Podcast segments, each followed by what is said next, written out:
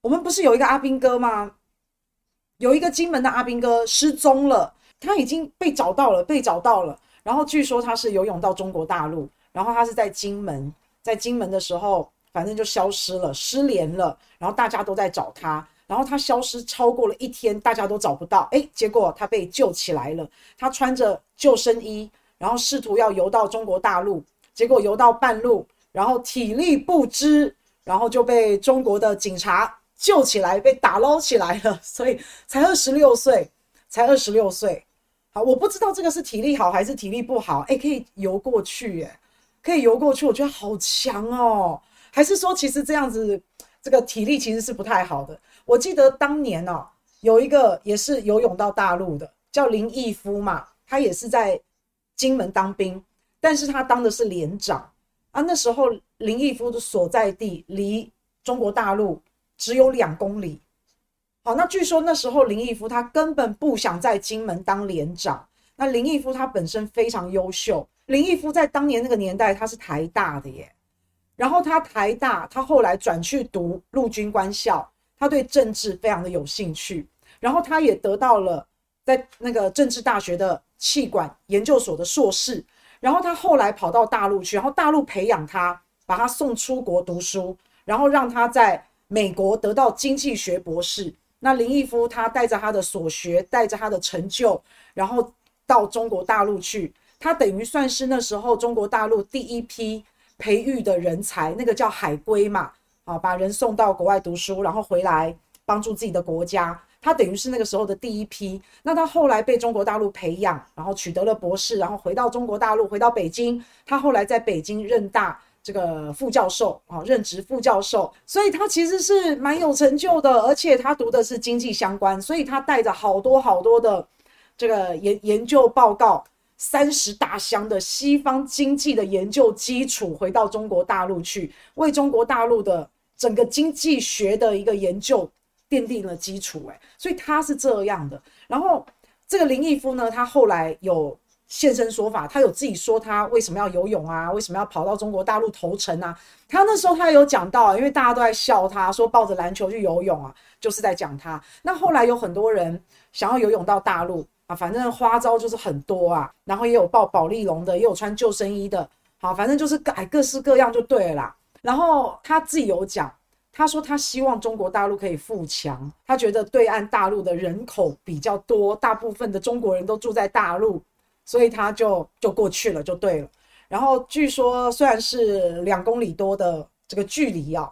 那但是呢，他就挑了大退潮的时候，就大退潮，你不用游那么久嘛。他这样子，他都还要游大概三个小时的自由式，诶，游到了那个中国大陆的时候，他也不敢动。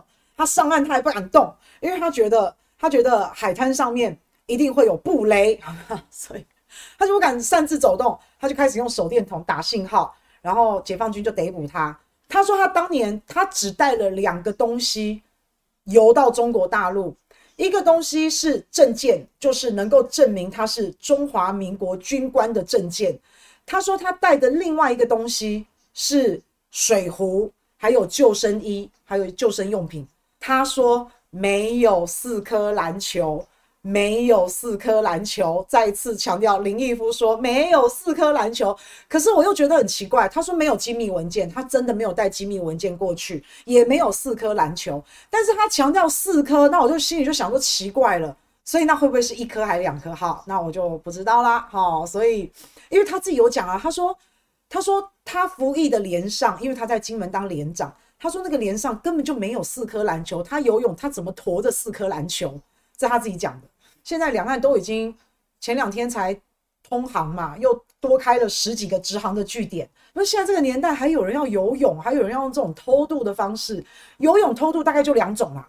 好，一个你就是当军人嘛，你就是现役军人，那你没有办法坐飞机坐船。再来就你通气犯嘛，你通气犯还是你欠了一大堆钱，然后你必须得用这种方式去投奔自由，不就这两种？但是你真的要小心诶、是不是抖音看太多了？真的，我们已经被抖音渗透了，是不是？因为怎么会有人现在还用这种方式？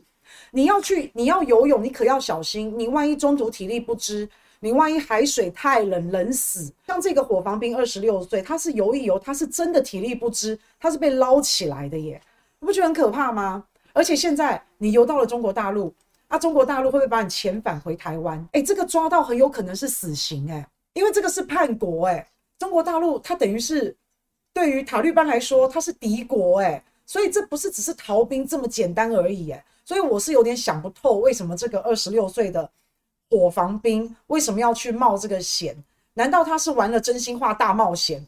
不知道，还是像我们网友讲的，他真的是要游到对岸去吃肉，还是吃蛋，还怎么样？我不知道。这个是在当兵，他不是一般普通偷渡客而已耶。所以我就在想，这个火防兵不知道是是多么的不开心啊。然后台湾当兵已经有遭到连阿兵哥都要逃到中国这件事，已经有这档事了啊。然后直接这样子。去叛国，这个真的是要枪毙的耶！我很难想象，现在中华民国一百一十二年还看到这种新闻，有人游泳到中国大陆去。那不过我们也跟各位好朋友一样，我们要正向思考一下，就说不定这个阿兵哥搞不好真的是要到中国大陆去执行特殊任务，也不一定嘛。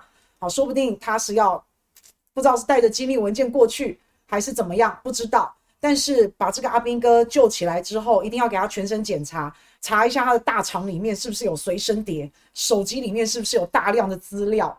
那可是他是火防兵，所以我在想他的大量资料应该不会是食谱吧？还是说，还是说他是一个人想要反攻大陆？太猛了，他就一个人要实践抗中保台，有没有可能？太爱国了，太爱国了。那因为军中本来就有很多霸凌的事件，那。身为伙房兵，应该不会是长官逼他去买鸡蛋，然后他买不到，然后所以逃跑，还是要去对岸买鸡蛋？不知道。但是早上有一个好朋友寄这个给我，他说：“哎呀，回想以前马政府的时代，鸡蛋都是拿来用丢的，有没有？哇，满地的蛋呢！现在看到好浪费哦，是不是？但是如果各位有印象的话，最近我们不是在讲日经新闻吗？”台湾有九成军官退伍之后到中国大陆卖情报赚钱。日经新闻讲了这个新闻之后被抗议啊，很多人都跳出来说他们假新闻啊。那结果他们后来日经新闻也发表声明了啊，也澄清了。可你看他这澄清也很有趣，他澄清他没有道歉哦，他没有为假新闻道歉哦，啊，他澄清说这样子的报道不代表日经新闻。他们这个社方的立场，然后对于造成困扰啊，我很遗憾，不好意思啊，把你们的大实话说出来了，所以你们就抗议，你们就生气气，哎，我就报道报道不行吗？我就问问嘛，好，意思就是这样。结果你看吧，还敢说日经新闻造假，不只是退伍啊，现役的有没有？现役的直接都游到中国大陆了，有没有看到？这个现役的这个火防兵游到中国大陆，可以说是为日经新闻。完全解套，欸，是不是这样？这太莫名其妙了。所以这年头，我们日经新闻啊，日本媒体啊，我们还真的是不得不信，欸，对不对？然后再来有一个也很好笑的，就是陈水扁曾经讲过，陈水扁曾经讲过说，哎，太平洋又没有加盖，有没有？这意思就是，你不喜欢在台湾哦，哦，那你你那你就游去中国大陆啊，哦，你喜欢美国，那你游去美国啊，太平洋上面又没有加盖子，你喜欢哪你就游去哪。啊，陈水扁曾经讲过这个梗，所以台湾海峡也没有加盖啊，有没有？有志者事竟成。现在陈水扁一语成谶，陈水扁心里现在一定圈圈叉叉，他一定想说：妈呀，我只是随口说说。但是没办法，我们这个会游泳的水军火防兵太出神入化了。台湾海峡没有加盖的代言人出炉啦，哈，就是这一位火防兵，太厉害了哈！我不知道他会不会遣返啦。这个人真的，如果被送回台湾的话，真的他太有才华了，千万不要枪毙他，就派他去参加奥运，好不好？